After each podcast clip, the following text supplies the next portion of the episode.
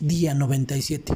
Cuán grandes cosas hace el Señor, porque tenía una hija única, como de dos años, que se estaba muriendo, y mientras iba, la multitud le oprimía.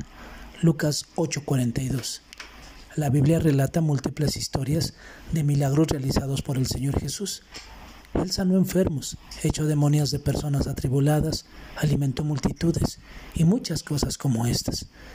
Cada una de estas historias deja ver el poder del Señor obrando en la vida de hombres, mujeres y niños. Tú y yo sabemos que los hombres y mujeres que integran nuestra sociedad también están muriendo, porque están contaminados por el pecado. Esta condición los tiene condenados al padecimiento eterno en las prisiones del diablo.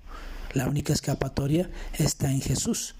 Él perdona al pecador arrepentido, limpia y otorga la vida eterna. Jesús por su condición de Dios durante su vida eterna, sanó y libró a muchos de sus problemas. Él sigue siendo el mismo, su poder es el mismo y hoy puede sanar y liberar a todos los que lo necesiten. Volvamos a Jesús, busquemos su compañía, pidamos en oración la solución de nuestras necesidades de toda índole.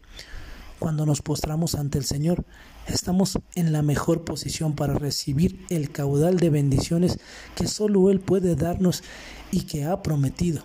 Nuestra dependencia de su amor, misericordia y poder puede mostrarnos cuán grandes cosas hace el Señor en la vida de aquellos que lo buscan de corazón. Él limpiará nuestra alma y nos hará partícipes de las inmensas riquezas espirituales y del poder que viene de la presencia de su Santo Espíritu.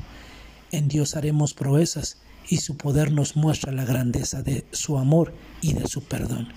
Que tengas un excelente día y que Dios te bendiga.